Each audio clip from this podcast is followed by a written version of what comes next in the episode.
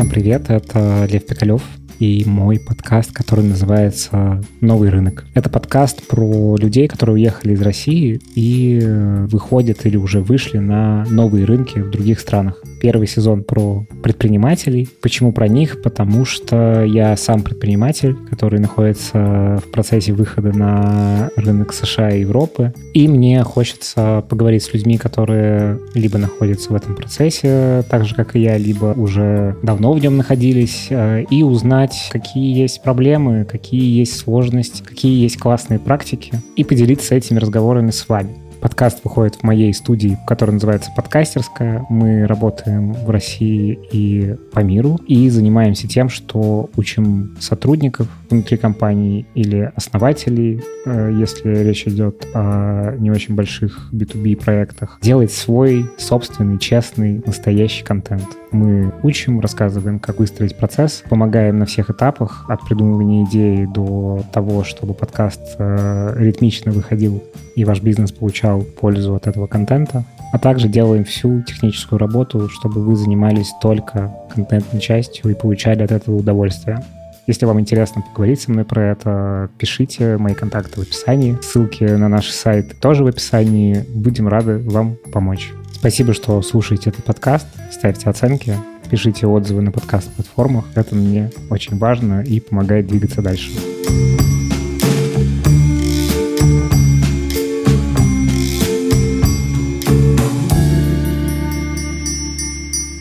В гостях, к моей большой радости, Катя Курашева, основательница образовательной платформы и сообщества Air Founders. Все ли правильно? Да, все правильно. Привет, Лев. Привет. Спасибо, что согласилась прийти. Мы сейчас перед этой записью поговорили про то, о чем этот подкаст. И у нас в этом месте классно как-то сходятся ценности. И мне очень хочется у тебя чему-нибудь научиться в рамках этого разговора. Вот. А, а научиться есть чему. Давай, наверное, сначала про тебя поговорим. В общем, как так все получилось, что ты теперь основательница образовательной платформы и сообщества Air Founders. Да, давай расскажем чуть-чуть, э, что такое Air Founders, э, чтобы было понятно. Контекст. да, да, понятен контекст и понятно, почему я именно сейчас занимаюсь именно этим направлением. Я запустила Air Founders э, почти два года назад, это было марта 22 года. Я в тот момент очень сильно захотела научиться делать международный бизнес, вот, создавать международные стартапы. Мой весь предыдущий опыт, он а, базировался на российском опыте, потому что я создавала на тот момент а, бизнес только там, вот. И я в момент а, марта 22 года столкнулась с таким, на самом деле, новым, не новым, а давно забытым ощущением, что, блин, я с нуля что-то начинаю. И в России у меня было какое-то ощущение, что, блин, ну, у меня классная нетворк, а, теплая записная книжка, я могу в любую компанию выйти абсолютно легко и получить контакт а, и разобраться в каком-то вопросе за там, день условно. А что у тебя был за бизнес в России? В России у меня был бизнес, а, это агентство и а, также серия продуктов Янколд. Я занималась а, темой борьбы с эйджизмом и созданием продуктов для людей старшего возраста. То есть моя аудитория — это люди старше 50 лет. Мы придумали для них разные образовательные истории, меняли стереотипы о старшем возрасте, показывали, что старость в кавычках может быть очень классной, современной и прикольной, что не обязательно после пенсии заканчивать жизнь и считать, что все лучшие времена позади. У меня были фестивали большие городские под нашим брендом Ян Колд Новый Старше. Эти фестивали, как мы шутили, шумели как дуб. вот. А про них действительно а, много писали, и они были такие любимые публикой, потому что, ну, все мы рано или поздно постареем, и классно видеть какую-то альтернативную картинку реальности, когда mm-hmm. ну, понимаешь, что можно быть э, прикольным олстером и путешествовать, Классное запускать слово. Э, бизнес. Да, мы его ввели в медиапространство. Было несколько слов, которые мы придумали и всячески популяризировали. Одно из них — это олстер, другое э, — новый старший, как вот такое новое поколение людей mm-hmm. старшего возраста. Вот, был еще олдер, это тиндер для людей старшего возраста, подкаста, который мы тоже запустили во, во время пандемии. Вот. И должна была быть еще образовательная платформа для женщин 50+, которую мы планировали запустить как раз в 2022 году. Наши планы сильно поменялись, и тем проектом, который я хотела запустить, не суждено было сбыться. Я приняла решение, что я очень сильно хочу выходить на международные рынки, хочу этому научиться, и мне было страшно, и было ощущение, что, ну, что я прям потеряла себя, честно скажу, что в тот момент у меня было ощущение, что я потеряла весь тот опыт, который у меня был, связи, и что мне сейчас нужно долго, муторно разбираться с самого-самого начала и начинать с нуля. И не факт, что у меня получится такая же успешная история, как в России. В общем, я так грустила, горевала, ну, решила что-то сделать с этим. Уже после записи этого подкаста Катя рассказала мне, что, оказывается, она тоже делает подкаст, который называется «Катя собирает Real Founders». Это подкаст по делу без воды о бизнесе на Global. И гости Кати только практики, участники и друзья комьюнити для предпринимателей, которые сделала Катя Air Founders. И сейчас этот подкаст записывается в формате прямых эфиров в Телеграме. Это живой разговор, туда могут подключаться слушатели, задавать свои вопросы гостям. В общем, обратите внимание и подписывайтесь на Телеграм-канал Кати. Ссылка в описании. Подписывайтесь, будет интересно.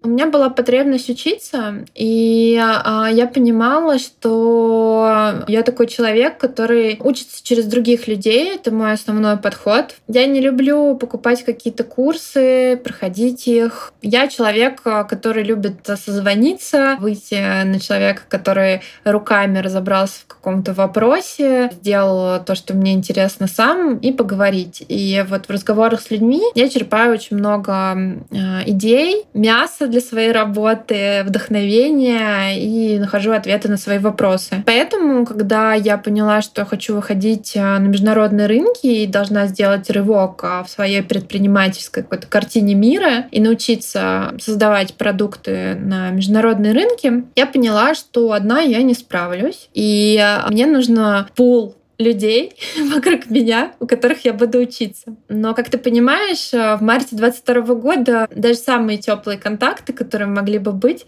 но они были заняты разными делами важными. И у меня возникла такая мысль, разговаривая с ребятами вокруг, что, кажется, все ищут примерно ответы на одни и те же вопросы. Ну, я имею в виду те, кто хотел выходить на международные рынки. Ресечат, э, там, не знаю, свои какие-то контакты по штатам, э, которым 10 лет давности. Такой, привет, привет, там, а можно с тобой созвониться, хочу тебя поспрашивать про рынок штатов и так далее. Вот я кр- крутилась в кругах, где вот примерно было все одно и то же. И я подумала, а зачем мы дублируем одни и те же действия? Неужели нельзя придумать формат, когда мы сможем, ну, например, звать каких-то классных ребят, практиков, founder ов, там, C-level ов, топов стартапов, которые уже там давно на международном рынке, которые русскоязычные, и которым будет прикольно для русскоязычной аудитории рассказать, структурировать свою информацию, ну и при этом тоже чуть-чуть попиариться, прокачать личный бренд network. Что если мы это будем делать коллективно, и кто-то возьмет на себя фасилитацию, какую-то идею, а, систему управления и предложит готовый формат таких регулярных встреч. И я подумала об этом уже в марте 22 года, и оказалось, что я первый единственный человек в своей компании про это подумала, и это всем было на самом деле очень нужно, просто всем было не до этого. А тут пришла такая я и говорю, ребята, давайте запустим рабочую группу. На тот момент я думала э, для себя самой, что я буду запускать что-то в B2B модели, потому что у меня в ней очень большой опыт э, на российском рынке. Я хороший продажник, я умею продавать сегмент enterprise, то есть это большие крупные корпорации, клиенты, и умею это делать на большие чеки. И мой российский опыт, он крутой. И я подумала, что, наверное, мне проще всего будет мой локальный опыт, э, ну, переучиться и научиться, например, делать то же самое на Америку, потому что уже все равно есть какая-то база, которая по-любому такая же. У тебя появилась эта идея, как дальше из этого вырос Air Founders? Я не думала в тот момент, что вот я запускаю новый продукт, э, это будет мое новое детище, я буду зарабатывать э, с него деньги и растить как бизнес. Я думала в тот момент, что я одна, у меня, ну, как бы на тот момент не было отношений, не было своей собственной семьи, какой-то такой группы поддержки, и я приняла достаточно кардинальное, я бы сказала, ну, переворачивающее решение в своей жизни уехать в никуда, без бизнеса, без какого-то понимания, на что я буду жить, что я буду делать, и э, как бы, ну, и чисто какой-то поддержки, да, у меня тоже не было. А у тебя была подушка? У меня был запас в среднем, наверное, месяца на три. Никакой подушки, считай, не было. И было очень страшно, и не хватало поддержки человеческой, и чтобы кто-то сказал, Катя, все будет хорошо, мы выберемся, ты не одна. Ну вот я была одна, но я приняла такое решение и понимала, что я этого хочу. То есть у меня было вот как никогда ощущение, что да, я этого хочу. Да, я понимаю, что я сейчас рискую, но на самом деле не рискую, потому что у меня была какая-то уверенность в себе, что я в любом случае найду вариант, в конце концов, пойти э, там C-level ом в какую-то русскоязычную команду хорошую, или там стать кофаундером, или еще какой-то вариант консалтинг. Ну, то есть я понимала, что в конце концов я найду вариант и смогу закрыть свои финансовые потребности так или иначе, хотя, конечно, в моменте было очень неспокойно и непонятно. Air Founders я запустила для того, чтобы у меня был инструмент поиска своей новой мечты, чтобы я могла учиться и разбираться в новой э, области, которая для меня была максимально непонятна на тот момент и казалась э, труднодоступной. Сейчас, оглядываясь назад, два года почти почти прошло, я понимаю, что ничего там сложного нет. Абсолютно то же самое. На самом деле бизнеса э, на Global, хоть мы всегда транслируем это в наших месседжах, его не существует, есть просто бизнес на новом рынке, когда ты с нуля совсем разбираешься. Да, у тебя нету какого-то преимущества в виде того, что ты на этом рынке родился, очень с лету просто вот так щелчком пальцем понимаешь его контекст и как тут дела делаются, и поначалу ты как слепой котенок нащупываешь свой путь и ошибаешься, больно падаешь, ну, теряешь деньги, это нормально. Но по сути ты просто запускаешь продукт на новом рынке, и тебе нужно как продукту, как там управленцу. Да, это просто более, более такой ну, масштабный research в каждом новом подходе. Ну, типа, то есть в целом как будто здесь нету какой-то прям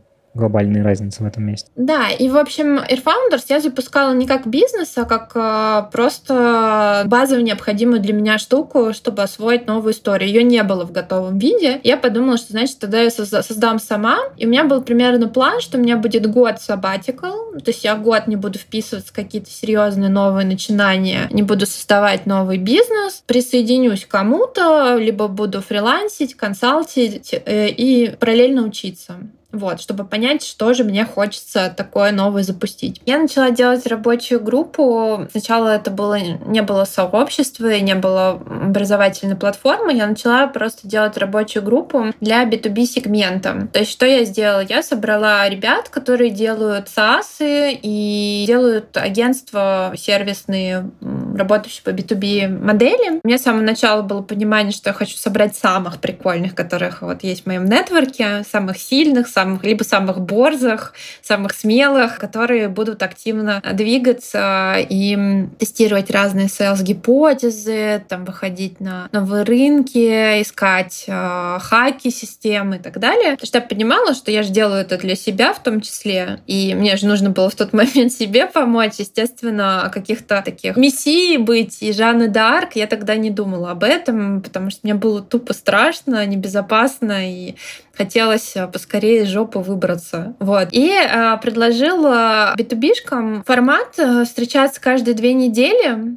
и двигаться от очень-очень узких запросов, которые есть сейчас, чтобы это, ну, потому что задача делать конференцию или а, лить какую-то воду ради коммерческих там целей. Ну, вообще времени сейчас на, ни на какую воду как бы и нет. Конечно. Момент, да. То есть ну, нужны были максимально узкие конкретные запросы, которые мы бы объединяли усилия и поочередно решали. Ну, то есть такой вот как бы коллективный разум. И там один запрос кому-то одному более актуален, другой запрос кому-то другому, но в общем и сложно мы все прорабатываем и ищем на них ответы. И вот я начала именно с такой идеи. Поскольку я понимала, что я какие-то штуки просто не готова делать руками, ну, такую группу, если ее создавать, делать качественно, там как минимум нужен администратор, а лучше комьюнити-менеджер, потому что она как бы с бухты-барахты и вот так вот э, в сухую не создастся. То есть нужно, нужно придумать систему фасилитации, нужно постоянно поддерживать контакт с участником, нужно их вовлекать в процесс. Именно тогда группа будет классной и полезной, и только по этой лишь причине, посоветовавшись со своим хорошим другом Севой Устиновым, он, кстати, я ему вот прям Севе привет, и очень благодарна за то, что именно этот человек мне сказал, Сева фаундер IT Agency, это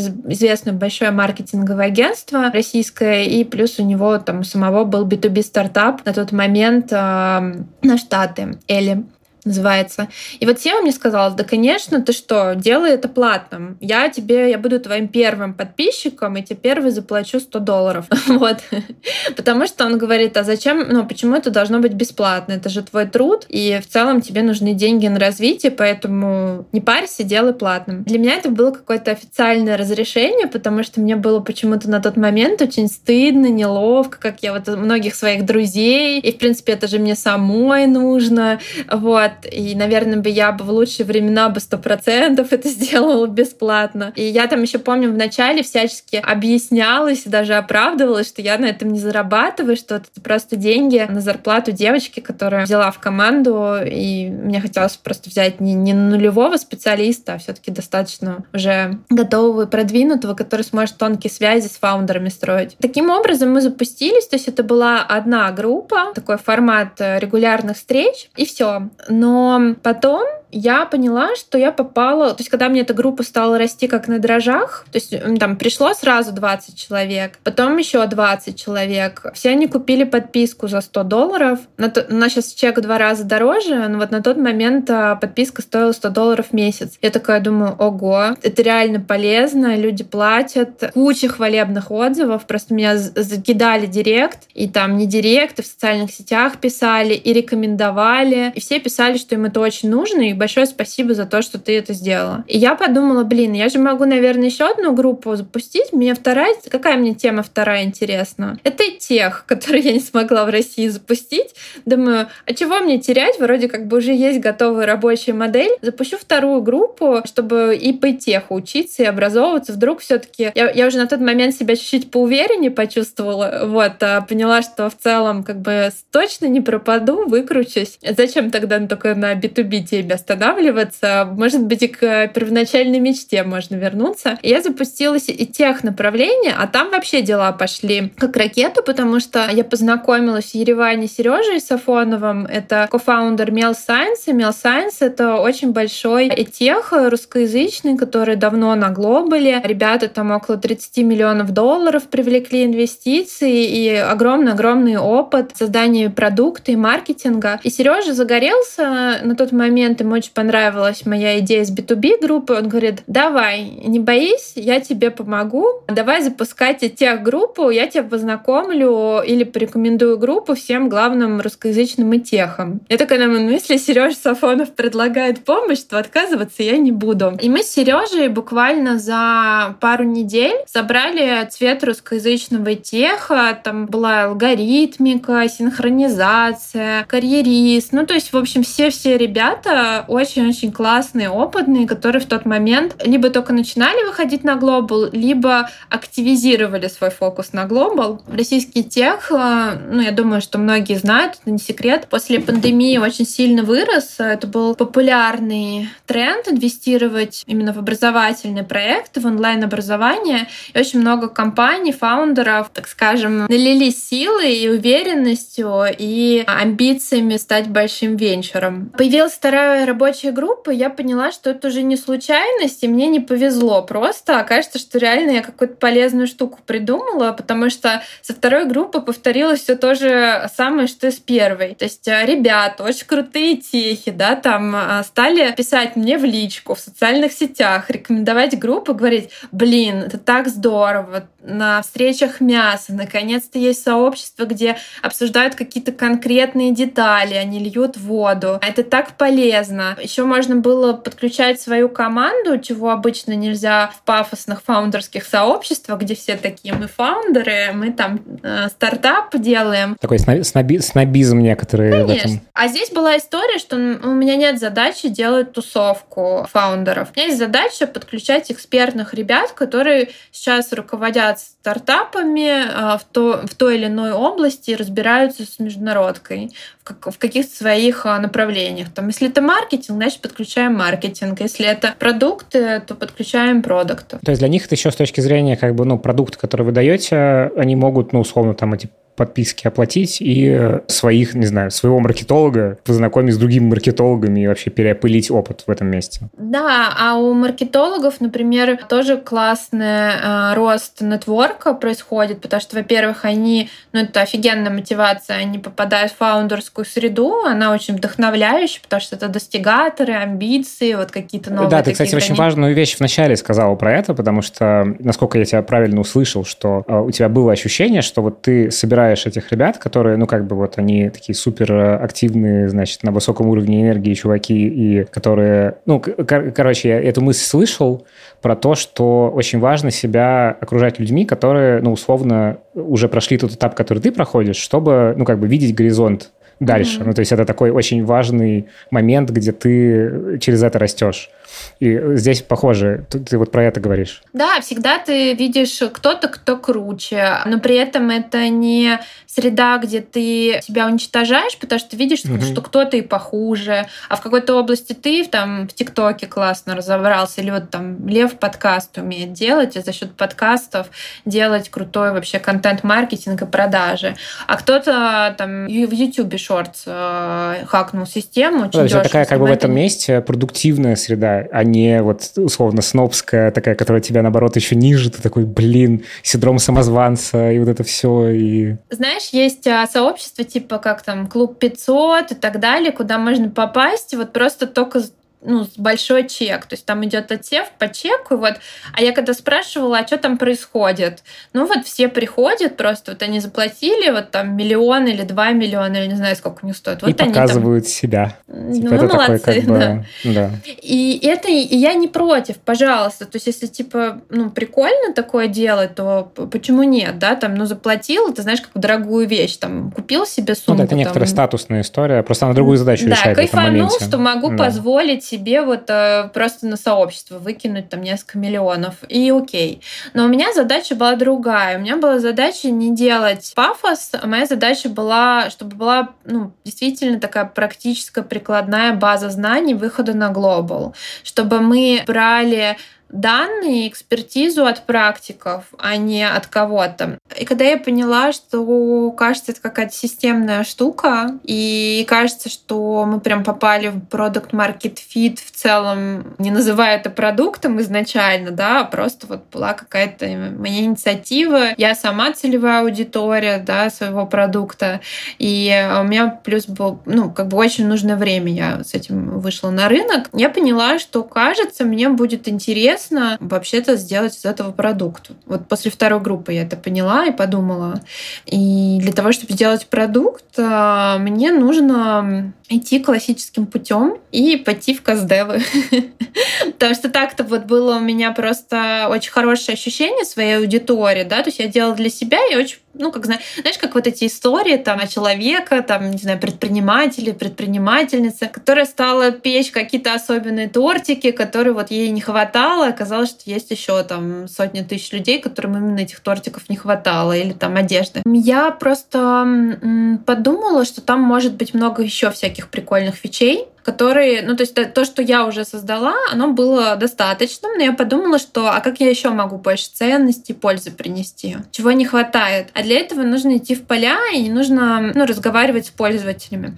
А на тот момент ко мне присоединился в рабочую группу B2B Илья Красинский. Известен, э, да, известен довольно широко. Как широко в разных секущий областях. за аналитику чувак. Ну, как бы, как я его знаю больше. Аналитика, но он вообще много в чем. А юнит эконом. Вообще Илья оказался человеком оркестра инвестор. Вот. То есть э, у Ильи огромный опыт, опыт в разных а, областях, от арт-директорства до комьюнити-менеджмента. Конечно, его большинство ассоциирует с юнит-экономикой, это просто часть его личного бренда. И то, почему его зовут, например, какие-нибудь подкасты, да, о чем поговорить. Но Илья на самом деле очень-очень-очень э, крут э, в в создании продуктов. У него даже есть известный курс э, Product Heroes, который ежегодно uh-huh. проходит очень-очень много, ну, не знаю, там, тысячи участников. В общем, Илья присоединился в группе B2B SaaS. Я в очередной раз приехала в Ереван, мы с ним познакомились на вечеринке лично. Илья сказал, а ты представляешь такого человека, как Илья, это было особенно приятно. Илья сказал, слушай, Кать, это вообще офигенный продукт, ты большая молодец, я бы тебе предложил э, заняться созданием базы знаний. База знаний знаний здесь не хватает. Он говорит, вот ты генеришь каждую неделю кучу контента, это надо оцифровывать, и нужно структурировать базу знаний, которой потом можно будет пользоваться синхронным. Вот я говорю, да, я слушай, прикольно, но я никогда не создавала базу знаний,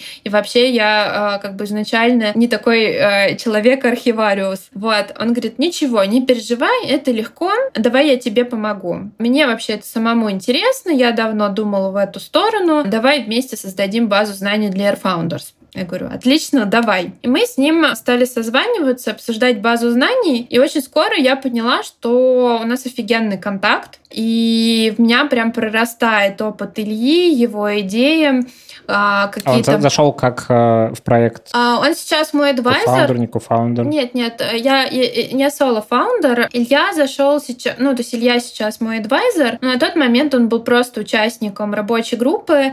И, ну, я честно тебе скажу, Лев, это вот моя жизнь. Мне все время кто-то приходит, и я, наверное, у меня хорошая карма. Ко мне кто-то приходит и говорит, а давай я тебе помогу, а давай я тебе посоветую, а давай что-то вместе сделаем. Вот это реально моя жизнь. Я знаю, что для кого-то это звучит как э, фантастика, но я не выдумываю. То есть, видимо, людям как-то прикольно я располагаю, не знаю, в чем секрет, вот, но вот любят со мной поработать и что-то вместе поделать, а я очень откликаюсь на это. То есть вот если меня кликает идея, то я такая, а давай, а давай поиграем в это. В общем, ко мне пришел Красинский, вот, я подумала, что с Красинским я хочу поиграть, и мы стали делать базу знаний. Но параллельно я подключала команду к этим созвонам, и созвоны были каждые две недели, по два часа, иногда по два с половиной, и Илья нам давал просто невероятно глубинные индивидуальные лекции в разных областях. Он начал нам советовать по комьюнити-менеджменту, предлагать всякие гипотезы, которые можно потестить. Потом я, можно сказать, прошла индивидуальный курс по продукт-менеджменту у самого Ильи Красинского, потому что он мне просто на пальцах, на примерах, мне и моей команде все объяснял. И ну, в какой-то момент понятно стало, что мы создаем продукт и делаем платформу, и стало появляться куча-куча всяких прикольных штук, которые предлагали мы. То есть я тут не скажу, что вот или пришел Илья Красинский, он нам все придумал. Нет. Илья Красинский, как наш наставник, как человек с огромным опытом, рассказывал нам базу и штуки, которые мы не знали. А дальше мы командой генерили кучу гипотез, кучу идей и шли сразу тестить. Ну, в общем, в сухом остатке за прошлое лето мы разработали кучу офигенных фич оригинальных, которые нам позволили создать э, продукт, в центре которого комьюнити это комьюнити само генерит контент на регулярной основе, то есть каждый месяц мы выпускаем кучу единиц э, такого мясного, концентрированного контента прикладного характера для разных ниш бизнеса, только от практиков. У нас есть своя большая Википедия, база знаний э, с конспектами, с записями встреч, которые я, честно, горжусь. То есть я сказала, что я никогда не была архивариусом, сейчас могу сказать, что я архивариус. Вот, то есть у нас действительно библиотека человека, который на русском языке, я думаю, вряд ли можно где-то еще найти. В интернете точно такое не найти. И куча всяких штук, которые были направлены на создание ценности для наших участников с точки зрения бизнеса сейчас, что из себя представляет Air Founders? Я так понял, судя по вашему сайту, у вас 7 вот этих рабочих групп. И с точки зрения там функционала, что получают участники а, за эту подписку, как это сейчас все функционирует. И еще мне особенно интересно, как устроена вот эта история про то, как рабочая группа функционирует, что наверняка там есть какие-то люди, которые вносят наибольшее количество импакта, как, ну, условно, какие-то двигатели конкретной э, индустрии. Они в этом месте как-то мотивируются финансово или у них по-другому это устроено? Чем, расскажи внутряк. Air Founders, э, я объективно назову, что это сейчас самое большое сообщество на русском языке по запуску продуктов на глобале в разных нишах. У нас около 200 компаний в мембершипе, и мы постоянно запускаем новые рабочие группы. Вообще есть цель каждый месяц запускать новую рабочую группу, пока мы не соберем вообще весь русскоязычный стартап-мир, а где ну, есть достаточно большое количество стартапов в той или иной нише. То есть мне интересно запускать любые технологические ниши, где есть фаундеры русскоговорящие. То есть там travel tech давайте запускать. Крипту, пожалуйста, финтех, супер. HR tech ну и так далее, да, то есть э, все группы, где мы можем поддержать, где мы можем быть полезными, где есть какая-то частотная проблема или частотные запросы, ну, например, вот в техах постоянно болит маркетинг. В e-commerce э, там вообще не, ну, вообще сложный бизнес, там и логистика болит, и fulfillment болит, и маркетплейсы очень болят, и баны на маркетплейсах особенно, и маркетинг, конечно, тоже. Вот, то есть вот там, где есть частотная боль, запрос, и где ты там не можешь отделываться, знаешь, какой-то разовой акцией, консалтингом, а где у тебя твоя команда постоянно в полях, постоянно решает, как это все можно оптимизировать, вот тут как бы приходит AirFounders, и AirFounders может быть полезен, потому что мы работаем с частотными болями, и там мы э, как бы можем организовать такой контент-стриминг э, экспертов, которые будем бесконечно приглашать э, на встречи наших рабочих групп, делиться практикой, экспертизой, потому что здесь, конечно, нет единого мнения. То есть здесь будет дурацким тот консультант, который скажет, что он может все решить все ваши проблемы. Надо выслушать выслушать десятки мнений и потом сделать э, по-своему. Ну, то есть угу. повышать свою насмотренность, слушать других и пробовать, пробовать, пробовать. То есть в этом ключ успеха выхода на глобал. Ты спросил про мотивацию внутри комьюнити. Да, есть разные уровни. Есть лиды рабочих групп, они партнеры Air Founders, вот, и это люди, которые помогают мне собирать рабочие группы, потому что здесь очень важен, важен человек, который разбирая, разбирается в индустрии, который понимает, какой комбинации, какой пазл участников будет максимально полезен, интересен друг другу, где будут не просто пассажиры, которые слушают лекции, да, там и встречи, и такие, о, интересно, какие вы молодцы, как это вдохновляюще, а чтобы это были практики, которые могут и послушать, и сами поделиться, и дать э, contribution и контент э, самой рабочей группы. То есть у нас формат все-таки, что все, все работают. Нет такого, что купил билет и как бы едешь на поезде. Соответственно, вот лиды — это мои гаранты того, что мы соберем классный, качественный состав, вот как если бы это делала я сама, или это, ну, и, или они еще лучше могут сделать. А у них э, финансовая какая-то есть мотивация в этом месте? Или? У них есть э, доля, да, у них есть доля в обороте группы. То есть это, это их бонус, но на самом деле я могу сказать по опыту тех лидов, э, с которыми я работаю, конечно, финансовая мотивация — это не основная. Наверное, основная — это то, что, во-первых, лиды сами, так же, как и я в свое время, заинтересованы в такой экспертной группе, э, потому что она им сама нужна. Плюс это офигенно на самом деле инструмент для работы с личным брендом и influencing в своей нише, потому что все участники проходят через тебя, поскольку группа группа априори ну, создает, скорее всего, для участников очень крутую ценность. У них есть благодарность кому?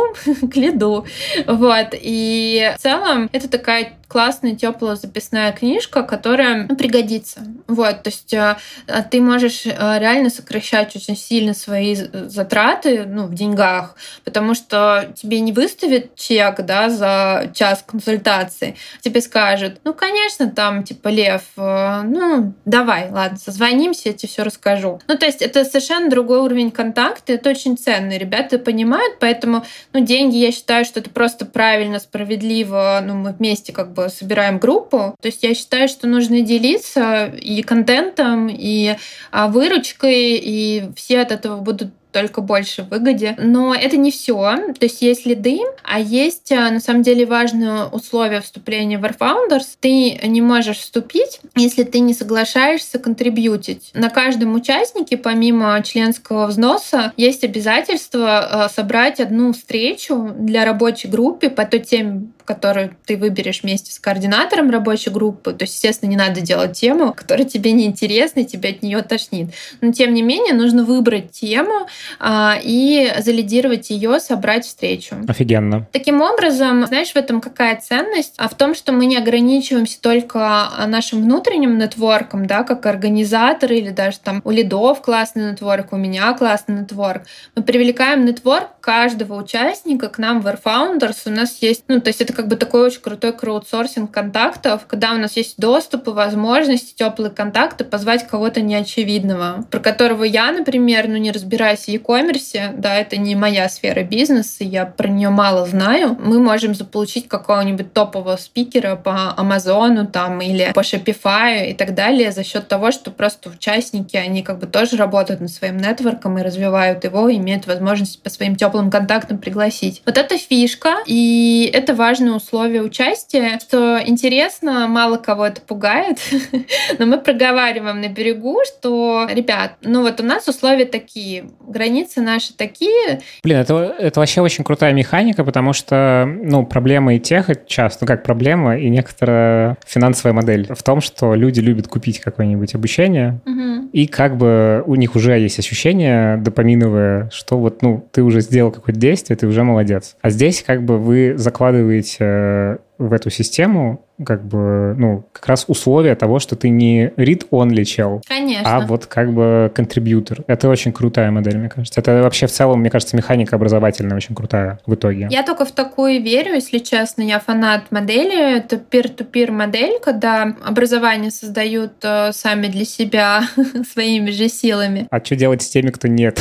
Все-таки такие, да, я вступаю, но... У любой системы должны быть правила и должна быть структура, и должны быть определенные механики, которые позволяют ее обеспечить. При этом они должны быть, как знаешь, такие бесшовные нитки, которые вроде как бы есть, но вроде как они тебя не смущают, потому что ну, это же взрослые люди, это фаундеры, это C-level, ты не можешь ими управлять, у вас горизонтальные связи вообще-то. И вот тут как раз методология комьюнити менеджмента. Причем я тебе скажу, ко мне очень часто приходят запросами, типа проконсультируй на, э, нас по комьюнити менеджменту. Как э, расскажи нам, как нам создать комьюнити вокруг нашего продукта. Я почти всегда отказываю, и не беру такие консультации, потому что, как правило, люди чаще всего хотят от меня рецепта и быстрых э, решений, и при этом у них нет фундаментального понимания, что такое комьюнити-менеджмент. А комьюнити-менеджмент — это вещь, которую нельзя повторить от комьюнити к комьюнити. То есть для каждого комьюнити оно будет свое, его нужно создавать с нуля. Понятное дело, что есть какие-то элементы, какие-то ячейки, ну, которые, там, обладая большой насмотренностью, опытом, как в моем случае, я достаточно быстро могу предсказать, что, скорее всего, здесь такая штука сработает, а вот такая не сработает. А я правильно слышу, что это как бы про людей, потому что очень сильно, это очень про очень динамику про групповую. людей, и ты не можешь их, вот как я сказала, зашить нитками, делать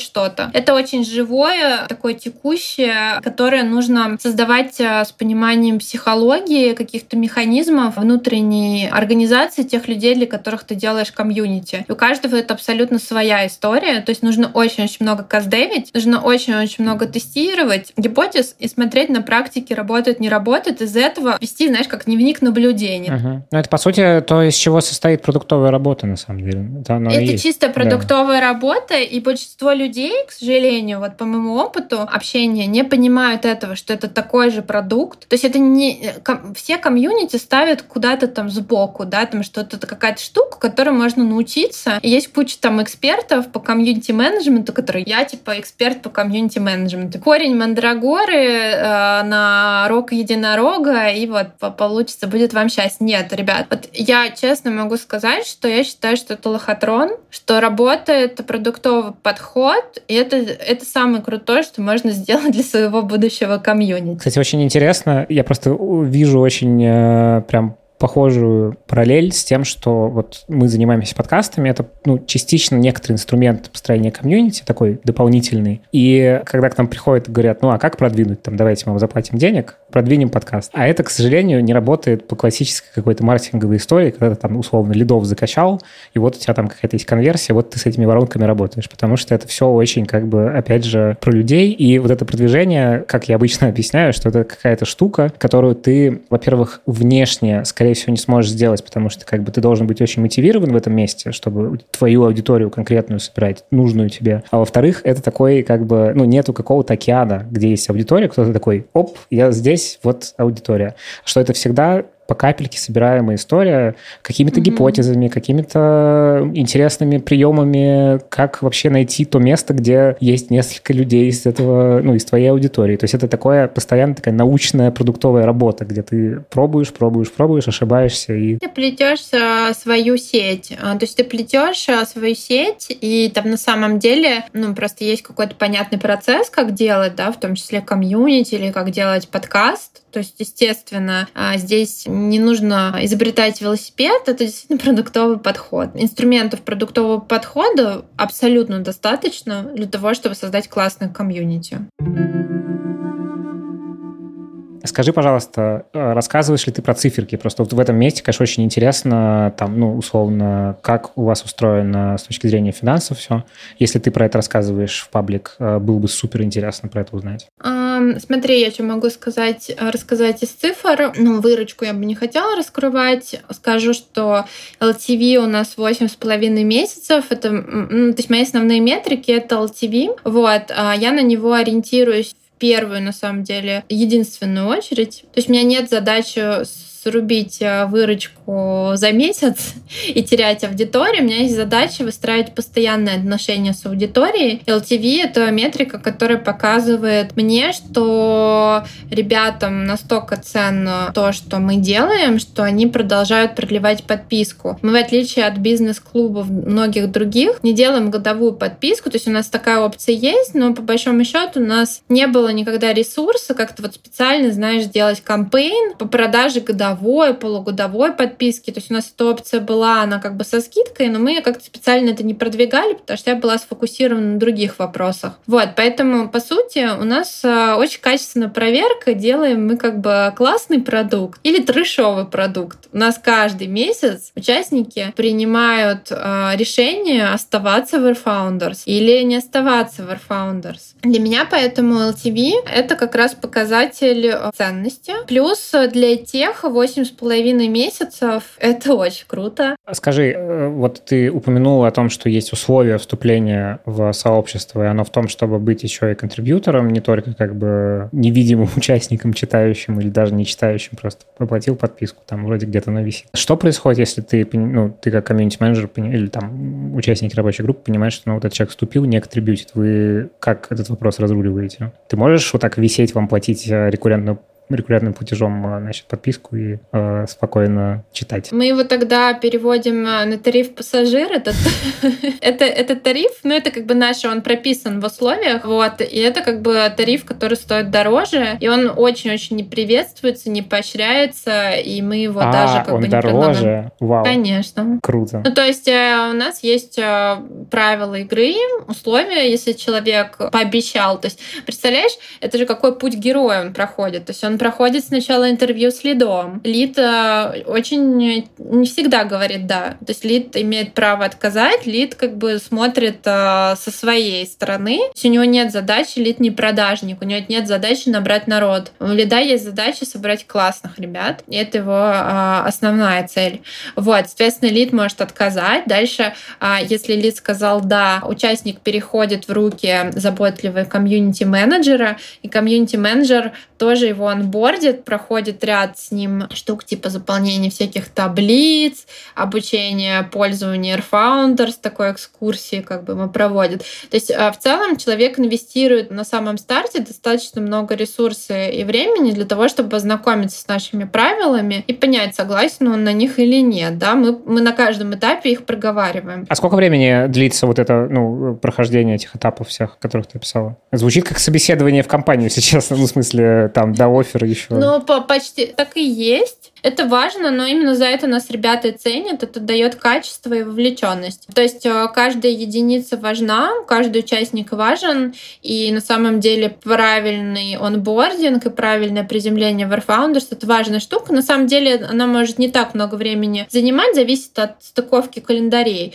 То есть если лид и участник потенциально быстро договорятся о встрече, то это основной вообще вопрос. Вот. А наш комьюнити-менеджер, он подстраивается под расписание участников, поэтому здесь как бы э, быстро достаточно можно пройти процесс. Вот. Потому что все-таки комьюнити-менеджер — это еще в том числе сервисный человек от нашей команды, который старается сделать так, чтобы фаундеров там и C-левелам, которые к нам присоединяются, было удобно и комфортно. Вот. А не то, чтобы э, там, наш клиент, наш мембер бегал за нами. То есть вот здесь основной момент с лидом, но лид — это как бы полезный созвон. В любом случае полезный контакт. Предпоследний вопрос к тебе. Как ты вот сейчас, если бы к тебе подошел какой-нибудь человек, который только вот сейчас начал выходить на международный рынок, ну и там, понятно, есть базовый ответ на его вопрос «Вступай в Airfounders», там в общем, помогут с этим. Вот, но в целом, как бы ты, какие бы ты предприняла вот сейчас шаги? Понятно, что там много есть специфики конкретно там продуктовой, специфики устройства бизнеса, но вот какие-то, не знаю, основные вещи, какие бы ты советы дала себе, на самом деле, вот, э, вот это важный вопрос в марте 2022 года? дам себе советы, так будет проще просто представить. И я могу сказать, что я как раз этим советам и последовала. То есть можно без Airfounders, без моего проекта, а вот а, просто такие универсальные для меня работающие в любой кризисной ситуации советы, которые обычно помогают. А первый — разговаривайте с людьми, не со всеми людьми, естественно, а с теми, которые с вами в схожих ценностях, на которые вы хотите быть похожими, которые в каких-то областях а, продвинулись очень круто, а вот эти области именно вам и нужны. Вот, а, то есть а, не нужно искать от общения какой-то выгоды и ожидания, что вот будет обязательно сейчас какой-то результат от встречи. Вот мы созвонились там с тобой на два часа, допустим, или на час, и вот ты мне сейчас, ты-то мне и расскажешь все ответы на мои вопросы. Так не работает, то есть созвониться с позиции интереса живого человеческого другому человеку, не с позиции того, что ты что-то заимеешь, получишь выгоду и возьмешь все. Вот такой подход. Часть, когда есть выгода, она очень ощущается, и люди, как правило, энергетически сразу же закрываются. Просто вот мой большой опыт общения, он показывает, что инстинктивно мы все чувствуем, корысть и какая-то выгода, она очень, очень сильно прослеживается. Поэтому общаться, именно когда ты рассказываешь какие-то свои мысли, презентуешь себя, свою проблему, свой запрос. Во-первых, ты в, том, что слушаешь себя перед другим человеком, очень часто много инсайтов. А потом, когда ты слушаешь мнение другого человека на твой вопрос, на твою проблему,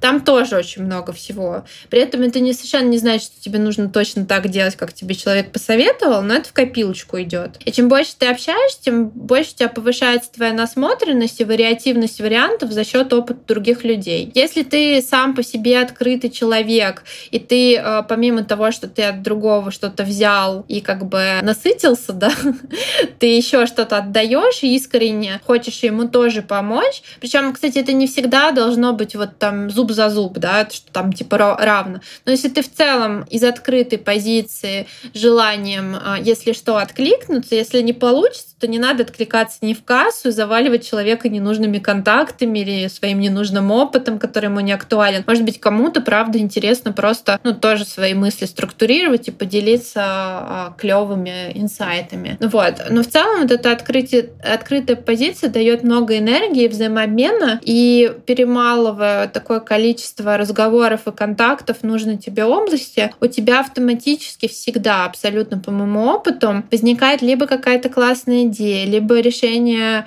на твой вопрос находится. Появляется как раз а, насмотренность и понимание, кому бежать, если там возникнет тот или иной вопрос. То есть это очень классный актив, который не пропьешь. На глобале или вообще при запуске любого нового продукта бизнеса, это то, что для меня является базой баз. И последний регулярный вопрос, у меня такая постоянная рубрика, она ни к чему не обязывает человека, про которого ты ответишь. Посоветуй мне кого, кого-нибудь одного человека, которого было бы классно позвать в этот подкаст. Ты же понимаешь, что для такого человека, как я, у которого... Да, это сложно. Просто бездна контактов и нетворк — это вот прям супер сильная сторона. Меня сразу проваливает просто в какие-то дебри записной книжки, кого же позвать, кто же это. Плюс э, я вот сама тоже со многими ребятами записывала свой подкаст, но я приняла решение. Пусть э, этим человеком будет э, Сева Устинов, э, фаундер IT Agency и Эли Analytics, потому что, как я рассказала тебе в подкасте, Сева тот человек, который самый первый купил подписку Air Founders, самый первый поверил в меня, в то, что это классный продукт, и вообще поддержал меня на пути к созданию такой классной истории. Плюс Сева — это как раз пример уехать уехавшего предпринимателя, который полностью перестроился, сейчас живет в Калифорнии и делает абсолютно новый продукт SaaS по сквозной маркетинг аналитики на Штаты и воплощает свою большую мечту создать большую продуктовую венчурную историю. Я уверена, что он тебе очень много всего классного, интересного может рассказать, потому что он офиген... офигенный парень. Вот. Блин, это, это так прикольно, потому что в первом выпуске его подкаста Юлия Масленникова, кажется, упомянула именно его. И это знак, э, если ты нас слышишь, то приходи ко мне в подкаст. Ну, так и происходит, да, с тобой разговаривает а, Вселенная и рассказывает, кого тебе звать. Вот я а, тот человек, который живет на самом деле по интуиции, по знакам Вселенной, и я еще это называю следовать за животом. Я такие знаки не пропускаю и считаю, что значит так тому и быть, и надо именно этого человека звать. Класс. Спасибо тебе большое. Я супер кайфанул от нашего разговора. Не знаю, у меня словилось много инсайтов в процессе. Вот я, возможно, потом еще какие-то посты про это напишу, потому что, ну, прям я чувствую, как классно я провел это время. Надеюсь, тебе тоже было интересно. Это был подкаст «Новый рынок». Подписывайтесь, ставьте оценочки, всякие лайки, отзывы. Ну, решите сами, делать это или нет, но вообще было бы неплохо. У меня в гостях была Катя Курашева, основательница образовательной платформы и сообщества Air Founders. Вот. Спасибо тебе большое. Э, рад был с тобой поговорить. Спасибо большое, Лев. Я тоже кайфанула искренне и очень интересные темы, и было много энергии. Вот для меня это самое важное. В общем, увидимся в следующем выпуске. Всем пока. Пока-пока.